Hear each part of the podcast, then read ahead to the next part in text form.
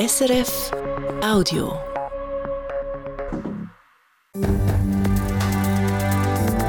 SRF 1, jetzt mit dem Regionaljournal.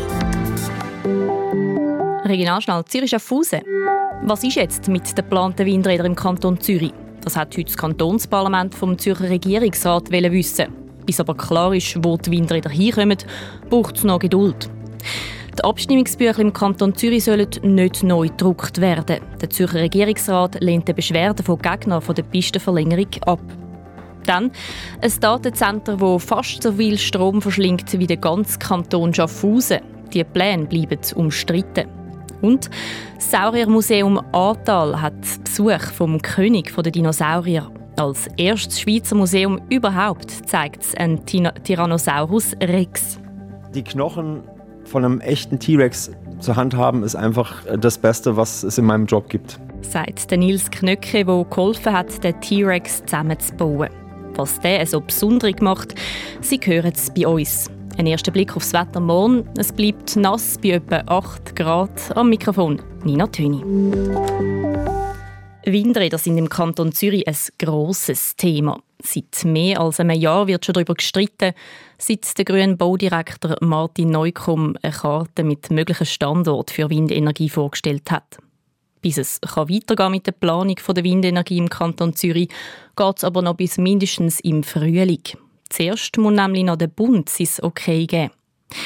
Etwa zwei Stunden lang haben heute im Zürcher Kantonsparlament Politikerinnen und Politiker gesagt, was sie zu diesen Plänen finden. Entschieden haben sie aber nicht. Elisabetta Antonelli. Wie geht es weiter bei der Planung der Windräder im Kanton Zürich? Dazu haben die FDP, die SVP und die Mitte Klarheit haben. Die wichtigste Antwort, die der grüne Baudirektor Martin Neukomm heute Morgen im Kantonsrat gegeben hat, es braucht noch mindestens bis im Frühling Geduld, weil zuerst braucht es die Einschätzung vom Eidgenössischen Energie- und Umweltdepartement UWEC zu den Standort der geplanten Windräder. Diese Prüfung nimmt mehrere Monate zusätzlich in Anspruch, anders als wir dies geplant hatten. Wir warten also auf die Antwort des UWEC. Erst dann kann also der kantonale Richtplan zu den Windkraftanlagen öffentlich aufgelegt werden. Und erst dann, im Frühling, kann sich die Öffentlichkeit zu den möglichen Standorten von Windrädern äußern. Nachher setzt der Kantonsrat die Standorte im Richtplan fest. Im Parlament ist nach deren Antwort ausführlich debattiert worden zum Thema Windräder. Die Barbara Franzen von der FDP, die den Vorstoß mit eingereicht hat, hat sich zufrieden gegeben mit den Informationen vom Baudirektor. Jetzt hat man Klarheit im Prozess. Trotzdem hat sie kritisiert, die gesamtkantonale Kommunikation gegenüber den Gemeinden und der Bevölkerung, so muss eben doch aus den vielen Rückmeldungen der Bevölkerung an die Politikerinnen und Politiker geschlossen werden, hat es an einer gewissen Klarheit mangeln lassen. Die Bevölkerung müsse gut informiert werden, hat sie gesagt. Transparenz in diesem Prozess, das ist nötig. Das ist aber ein Krampf, hat Paul von Neu von der SVP gesagt. Diese Windkraftanlagen und ihr Bewilligungsprozess oder der Gestehungsprozess ein Krampf, der unter einem scheinbar etwas schlechten Stern steht. Der Prozess löse nämlich Zweifel, Ängste und Verunsicherung aus. Das dürfte ja der Grund sein, warum sie etwa zwei Dutzend Gemeinden Initiativen gibt, wo Mindestabstände von Häusern zu den Windrädern verlangen, von bis zu einem Kilometer. Wenn sich die Bevölkerung so Sorgen macht, sei es die Aufgabe der Parteien, auf die eine Antwort zu finden und eben Transparenz zu schaffen, hat der Nicola Sigrist von der SP gesagt. Er ist aber überzeugt, dass die Windkraft gleich einen guten Rückhalt hat. Umfragen von verschiedenen Medien würden nämlich zeigen, dass eine überdeutliche Mehrheit der Bevölkerung in diesem Kanton dahinter steht, dass die Windkraft in Zukunft ein Teil unserer Stromversorgung ausmachen soll. Weil die Bevölkerung eben weiß, dass es eine diversifizierte Stromversorgung braucht und weil sie auch weiß, dass die Windenergie einen sinnvollen Teil ausmacht. Was es ausmacht, hat der Baudirektor Martin Neukomm in seinem Votum erklärt. 700 Gigawattstunden Strom pro Jahr oder rund 7 Prozent vom Strombedarf können mit Windkraft abdeckt werden. Vor allem im Winter bringe das viel. Vom Dezember bis im Februar können die Windenergie doppelt so viel Strom liefern wie die Laufwasserkraftwerke. Auch klar gemacht hat der Baudirektor, dass eine Abstandsregel von 700 bis 1000 Meter Windräder praktisch wird verunmöglichen. Der Kantonsrat hat die Antwort vom Baudirektor zur Kenntnis genommen und diskutiert in zwei Wochen einen Vorstoß von der SVP, wo einen Mindestabstand von einem Kilometer verlangt. Am 3. März stimmt die Zürcher Stimmbevölkerung über die Pistenverlängerung am Zürcher Flughafen ab. Gegnerinnen und Gegner von dieser Vorlage sind nicht einverstanden mit den Abstimmungsunterlagen vom Kanton. Ihre Argumente sind ohne Rücksprache gekürzt worden. Sie haben darum eine Stimmrechtsbeschwerde eingereicht und gefordert, dass die Abstimmungsbücher neu gedruckt werden. Die Regierung weist die Beschwerde jetzt aber ab. Das sei nicht möglich, weil die Abstimmungsbücher schon gedruckt sind. Die Stimmberechtigten müssen die Unterlagen zu allen Vorlagen rechtzeitig bekommen, um sich informieren. Das ist wichtiger als das Anliegen der Gegnerinnen und Gegner. Im Gefängnis Böschweiss ist ein toter Mann gefunden worden. Der 51-Jährige sei am Sonntagmorgen regungslos in seiner Zelle gelegen. Der Arzt konnte nur noch seinen Tod feststellen, schreibt heute die Zürcher Justizdirektion. Die Staatsanwaltschaft hat eine Untersuchung eingeleitet, wie das bei so Fällen üblich sei. Nach dem Super League-Spiel im Zürcher Letzigrund zwischen dem FC Basel und dem FC Zürich gestern Abend haben Zürich-Fans Polizistinnen und Polizisten angegriffen. Etwa 100 Fans haben Fackeln, Feuerwehr, Steine und Flaschen gerührt, schreibt heute die Stadtpolizei Zürich. Außerdem haben sie mit Abfallcontainer Barrikaden gemacht. Die Polizei hat darum Gummischrot und Wasserwerfer gebraucht. Zwar kommt das immer wieder vor, dass die Fans die Polizei angreifen, sagt die Polizeisprecherin Judith Hödel. Aber gestern war es wirklich extrem massiv. Man hat auch äh, eigentlich in Kauf genommen, dass Leute verletzt werden. Und es ist auch rund drei Viertelstunde gegangen, bis sich dann der Mob wieder aufgelöst hat. Verletzt wurde sie aber niemand oder zumindest hätte sie von nichts gehört. Die Stadtpolizei Zürich ermittelt jetzt gegen die Fans. Sie haben auch Bilder und hoffen darum, dass sie ein paar Fans auf die Schliche kommen. Das Zürcher Obergericht hat heute sechs Fußballfans aus Schaffhausen freigesprochen. Sie haben 2019 beim Spiel von ihrem Club, das Winterthur auf der Schützenwiese, ein sexistisches Transparent aufgehebt.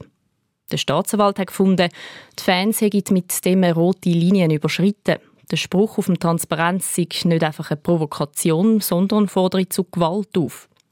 Er hat das früher das Urteil vom Winterthur Bezirksgericht darum weitergezogen. Die Verteidiger auf der anderen Seite haben gefunden, der Spruch sei zwar unter aller Sau, ernst genommen hätten aber niemand. So hat das heute eben auch das Zürcher Obergericht gesehen. Die Schaffhauser haben mit ihrem Transparent die Winterthurer Fans provozieren Das sei zwar schlechter Geschmack, strafrechtlich sei das alles aber nicht relevant. In Beringen im Kanton Schaffhausen soll ein Datencenter gebaut werden. Ein Datencenter, das höchst umstritten ist. Unter anderem darum, weil es ganz viel Strom verschlingt. Allein der Betrieb der Computerserver braucht drei Viertel vom Strom, wo der ganze Kanton Schaffhausen im Moment verbraucht. Schon lange sorgt das für Schlagziele. Heute hat zum ersten Mal ein Kantonsparlament darüber diskutiert. Dabei hat es viel Kritik gegeben an die Adresse vom kantonalen Baudepartement. Aus Schaffhausen, der Roger Steinemann. Eva Neumann regt sich auf. Sie ist Kantonsrätin von der SP, wohnt selber zu Beringen und findet, bei dem Datencenter sei einiges nicht gut gelaufen. Sonst werden beim kleinsten Bauprojekt ein Theater gemacht, aber das Datencenter ist in nur drei Monaten bewilligt worden. Dabei sind dort ein Haufen Fragen bis heute nicht beantwortet. Wenn das Energiekonzept vorgelegen wäre, hätte die Gemeinde Beringen auch ersehen können, wie viel Wasser dieses Datencenter braucht für die Kühlung der Server. Denn neben gigantischen Strommengen braucht ein Datencenter auch riesige Mengen an Wasser. Da braucht es eben zum Kühlen. Wie viel ist nicht klar. Die Rede ist von bis zu 800 Millionen Liter Trinkwasser pro Jahr. Doppelt so viel wie die ganze Gemeinde Beringen verbraucht. Aber jetzt irgendwie auch noch bereitstellen muss. Auch da weiß man erst seit kurzem. Darum hat Urs Paul, parteilos, aber Mitglied der grünen Fraktion, genauso geschumpfen. Über die volle Tragweite des Vorhabens sind wir uns bis heute nicht im Klaren. Hier haben die Baubewilligungsbehörden des Kantons samt Umweltfachstelle versagt. Ein heftiger Vorwurf. Die Baubewilligung ist jedenfalls ein Thema, das auch bürgerliche Politikerinnen und Politiker umtreibt. Hätte man da nicht doch müssen Bremse ziehen Was ich am Projekt bemängle, ist der Standort. Haben Peter Werner von der SVP und andere kritisiert. Eben, die Geschichte mit dem Wasser zum Kühlen. Zu Beringen hat es weder einen See noch einen Fluss. Irgendwo am Rhein wäre das Datencenter wahrscheinlich gescheiter gewesen. Der Baudirektor Martin Kressler von der FDP hat sich also einiges müssen anhören. Er hat sich dabei verteidigt. Er hätte das Datencenter ja nicht wollen. Aber es ist halt mal so, dass es die brauche. Alle wollen im Internet streamen, mailen, Dokumente und Fotos speichern. Und solange ein Bauprojekt dem Gesetz entspreche, können wir es nicht einfach verhindern. Das hat er nach der Ratssitzung auch gegenüber dem Regionaljournal nochmal betont. Jetzt äh, kann man natürlich äh, kritisieren, es sei nicht dieses und jenes nicht berücksichtigt worden, aber wir können bei der Prüfung von einem Baugesuch nur berücksichtigen, was halt eben auch in der entsprechenden Zone von Gesetzes wegen zu prüfen ist. Und wenn da in der Industriezone eben nicht als äh, Hinderungsgrund angesehen wird, was jetzt kritisiert wird, dann müssen wir die Bewilligung geben. Ob das Datencenter aber wirklich kann gebaut werden ist noch offen. Martin Krissler geht zwar davon aus, gelöst werden muss jetzt aber auch noch die Wasserversorgung. Und die scheint wirklich ein Knackpunkt zu sein. Eventuell müssen die Betreiber den Grundwasserstrom anzapfen. Da dürfen sie aber nicht einfach so. Da müssen wir ganz genau anschauen. Dass da nicht eine Absenkung stattfindet, dass auch bestehende Grundwasserfassungen im Umfeld nicht plötzlich im Trockenen sind.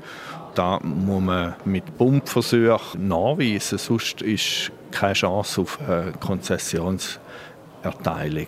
Möglich also, dass sich der Bau vom Datencenter Beringen weiter verzögert. Der Roger Steinmann hat berichtet. Das Pflegepersonal am Kantonsspital Schaffhausen muss in Zukunft gleich viel arbeiten. Seine Arbeitszeit wird nicht reduziert. Im Schaffhauser Kantonsparlament ist ein Vorstoß von der SP gescheitert.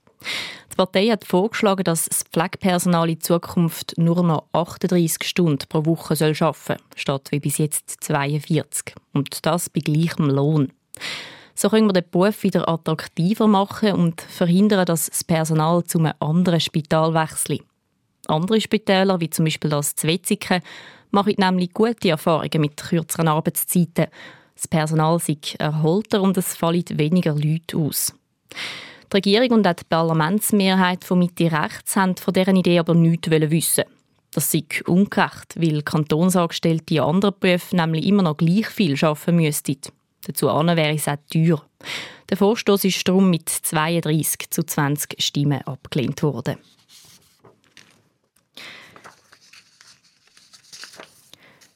Ihn sieht man gerade zuerst, wenn man auf Schaffhausen kommt, den Munot. Und jetzt wird das Wahrzeichen saniert. Die spiralförmige Rampe im Turm, wo zu der Plattform führt, ist immer rutschiger und glatter geworden in all diesen Jahren. Und ein paar Steine haben sich gelöst im Boden. Das ist ein Risiko für Besucherinnen und Besucher, schreibt die Stadt Schaffhausen. Darum müsste der Weg jetzt eben saniert werden. Von Ende Februar bis Mitte März bleibe darum ein Teil vom Munot gesperrt. In dieser Zeit ist die Plattform vom Munot nur für angemeldete Gruppen zugänglich.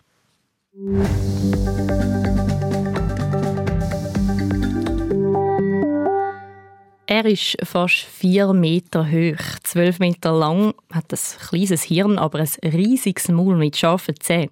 Und begegnen wird man ihm nicht, vor allem dann nicht, wenn er Hunger hat, ähm, Tyrannosaurus Rex, dem König der Dinosaurier. Zürich ist letztes Jahr ein Skelett von so einem T-Rex für fast 5 Millionen Franken versteigert worden an eine belgische Stiftung. Und weil ihr Museum in Belgien noch nicht fertig ist, ist das Megaskelett jetzt ein Jahr lang im Sauriermuseum Ahrtal ausgestellt. An die Ausstellungseröffnung heute Nachmittag sind auch ausländische Medien in Zürich Oberland gereist. Und für uns war Christoph Brunner dabei. Gewesen. Ähm, Nils Knötschke seine Augen leuchten, wenn er von der Galerie im Sauriermuseum oben schaut, auf Trinity. So heisst Skelett, weil es aus den Knochen von drei verschiedenen T-Rex zusammengebaut worden ist. Die Knochen von einem echten T-Rex zur Hand haben, ist einfach das Beste, was es in meinem Job gibt. Der Nils Knötschke ist geologischer Präparator und hat mitgeholfen, wo die Trinity in den letzten paar Wochen Stück für Stück im Sauriermuseum Ahrtal zusammengebaut worden ist. Gestern haben sie noch bis Mitternacht dran geschafft. Das alles parat für die Eröffnung. Für ihn sei es das Highlight von seiner bisherigen Karriere. Ich arbeite seit über 20 Jahren mit Dinosauriern, aber noch nie vorher mit T-Rex. Und man muss sich das so vorstellen, das sind über 250 Knochen, die da zusammengebaut werden müssen. Und jeder Knochen hat eine eigene Halterung mit einer eigenen Schraube. Und das dauert dann eben, das ist ein großes 3D-Puzzle. Und ich kriege jetzt noch eine Gänsehaut, auch wenn ich jetzt zum fünften Mal die Knochen von Trinity in der Hand gehabt habe und aufgebaut habe, ist es immer wieder was Besonderes. Trinity ist imposant, wie sie da in voller Größe steht. Mit dem riesigen Schädel, den scharfen Zähnen oder mit dem langen Oberschenkelknochen, der alleine fast 100 Kilo schwer ist. Jolanda Schicker, die für das Saurier-Museum Atal die Trinity-Ausstellung konzipiert hat, sagt, natürlich kennen wir die T-Rex aus Büchern und Filmen. Aber wenn man da von der Trinity steht, das ist einfach gewaltig, was das für ein Gefühl in einem auslöst. Also es ist, man fühlt sich so klein und in dem Moment denkt man ja nur, gut, ist er ausgestorben und gibt es den nicht mehr, weil er ist gewaltig. Er ist einfach gewaltig. Wer das Sauriermuseum Atal kennt, weiß, wie klein, eng und verschlungen dass es in den Gebäuden von einer ehemaligen Spinnerei teilweise ist. Darum hat das Museum für die Trinity-Ausstellung das erste Mal Platz müssen machen. Wir haben uns leider müssen von unseren marinen Reptilien trennen. Also in der Zeit, wo jetzt Trinity bei uns ist, haben wir die ausgelagert und äh, haben wirklich den schönsten Raum, den wir überhaupt haben im Museum, haben wir jetzt für Trinity parat gemacht. Und jetzt ist Trinity parat für Besucherinnen und Besucher. Am Morgen können Sie den riesen Dino anschauen. Ein ganzes Jahr lang ist er im Sauriermuseum Atal ausgestellt. Und in dieser Zeit nehmen die Forscherinnen und Forscher die 65 Millionen Jahre alten Knochen und Zähne vom T-Rex genau unter die Lupe. Sie wollen noch mehr herausfinden über das Wachstum und die Ernährung vom König der Dinosaurier.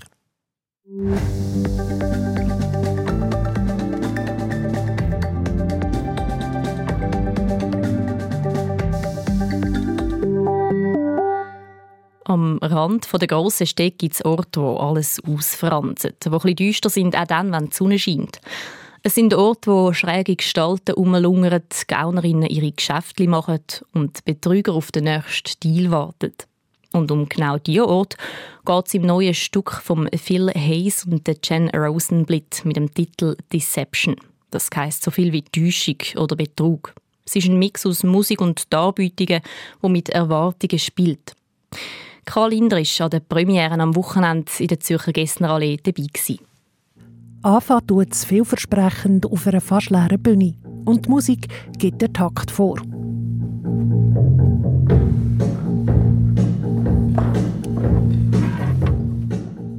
Auf drei Seiten sitzt das Publikum um die riesige Spielfläche. Ausser der uralten Telefonkabine ganz hinterst hat es auf dieser nichts.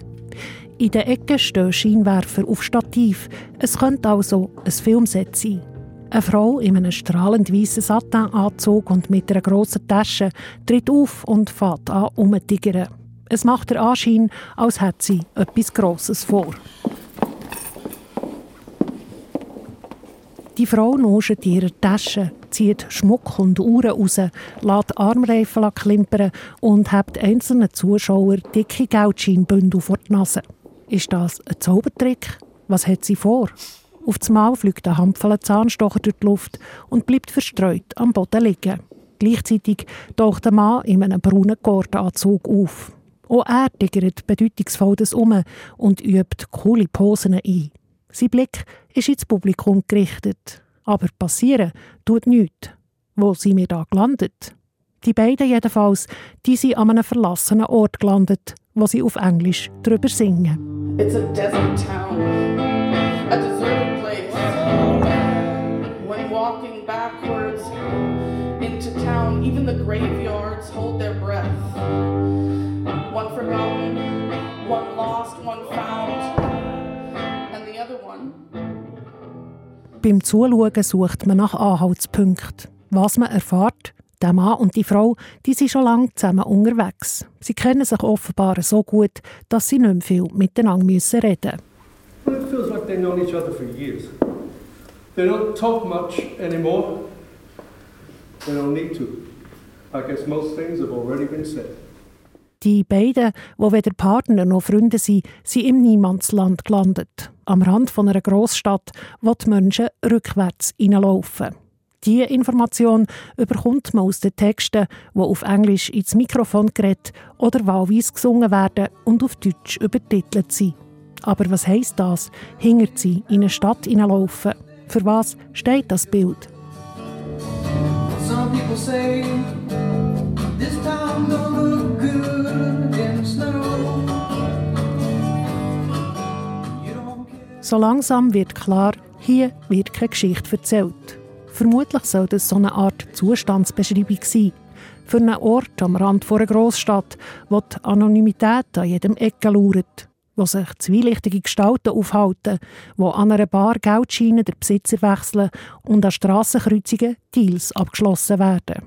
Es werden Spielregeln aufgestellt, aber für welches Spiel, das bleibt offen. Immerhin, so viel erfahrt man aus den wenigen Erzählungen und Songs, die in das Ganze hineingeflochten sind.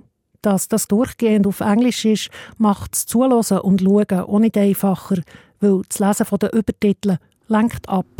You can slip by without a memory that stains or alters the course of another.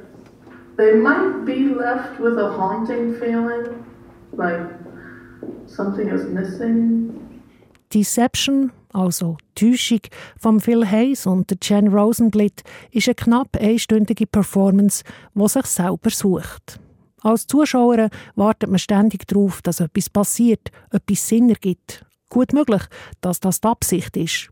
Dass das Publikum täuscht und an Nase umgeführt wird mit seiner Erwartungshaltung. Aber lenkt das? In den wenigen starken Momenten gibt es einen Anflug von einer fast filmischen Atmosphäre. Ein Mix aus Langweile und Hoffnung, wo in einer unerträglichen Ereignislosigkeit untergeht. Dabei gäbe es einen Haufen Effekte, Songs, Perkussion, Scheinwerfer, die umgeschoben werden. Aber all das und die magere Handlung auf der Bühne kommen irgendwie nicht zusammen. So führt der kurze Abend ins Leere, aber wird zumindest seinem Titel gerecht. Täuschung. Das ist, was einem als Eindruck bleibt dass man enttäuscht ist worden und darum auch enttäuscht ist. Karl Linder. Das Stück Deception ist noch bis am 28. Januar in der Gessnerhalle in Zürich gesehen. Das nächste Mal heute Abend. Wir schauen jetzt aufs Wetter mit dem Simon Eschle von SRF Meteo. Es bleibt nass. Am Abend und in der Nacht regnet es noch weiter. Morgen Morgen wird es dann nur noch vereinzelt nass. Wir starten morgen zuerst mit vielen Wolken. Die lockern dann so die Mittagszeit auf und dann kann es doch auch etwa die mal sonnige Abschnitt geben. Das aber auch nur, bis dann aus Westen schon wieder die nächsten Wolken kommen und die bringen dann am Abend nochmal etwa die ein Regen. Im Wieland gibt es morgen um 8 Grad, auf dem Uetenberg 3 Grad. Und dazu geht noch ein zügiger Südwestwind. Der Mittwoch ist dann wechselnd bewölkt, wenig Regen ist nochmal dabei und der Wind wird stärker, stark bis stürmisch unterwegs. Und vor dem Echo der Zeit dann einmal das Wichtigste aus der Region. Es geht noch länger, bis die Planung für Windräder im Kanton Zürich weitergehen kann. Das hat heute der grüne Baudirektor Martin Neukomm im Kantonsparlament gesagt. Der Grund ist, dass der Bund zuerst noch sein Einverständnis geben muss. Und das brauche mehr Zeit als angenommen. Der Regierungsrat plant insgesamt etwa 120 Windräder. Seit das bekannt ist, gibt es grossen Widerstand gegen diese Pläne. Der Zürcher Regierungsrat lehnt die Beschwerden von Gegnerinnen und Gegnern der Pistenverlängerung am Zürcher Flughafen ab. Sie haben, sie haben verlangt, dass die Abstimmungsbücher neu gedruckt werden. Ihre Argumente sind gekürzt worden. Der Regierungsrat sagt jetzt aber, dass die Abstimmungsbücher schon gedruckt sind. Die Stimmberechtigten müssen die Unterlagen zu allen Vorlagen rechtzeitig bekommen, um sich informieren. Das ist wichtiger als das Anliegen der Gegnerinnen und Gegner. Das Pflegepersonal am Kantonsspital Schaffhausen muss in Zukunft gleich viel arbeiten. Das Schaffhauser Kantonsparlament hat den Vorstoß von der SP abgelehnt. Die Partei hat gefordert, dass das Pflegepersonal in Zukunft nur noch 38 Stunden pro Woche statt 42 arbeiten soll, um den Beruf attraktiver zu machen. Die Regierung und die Parlamentsmehrheit von Mitte rechts haben aber gefunden, das sei ungerecht gegenüber anderen Kantonsangestellten in anderen Berufen und es sei auch zu teuer. Und das war es vom Regionaljournal für heute. Wir sind morgen Morgen wieder für Sie da um halb sieben, halb acht und halb neun. Verantwortlich für die Sendungen heute Katrin Hug, am Mikrofon Nina Töni. Einen schönen Abend.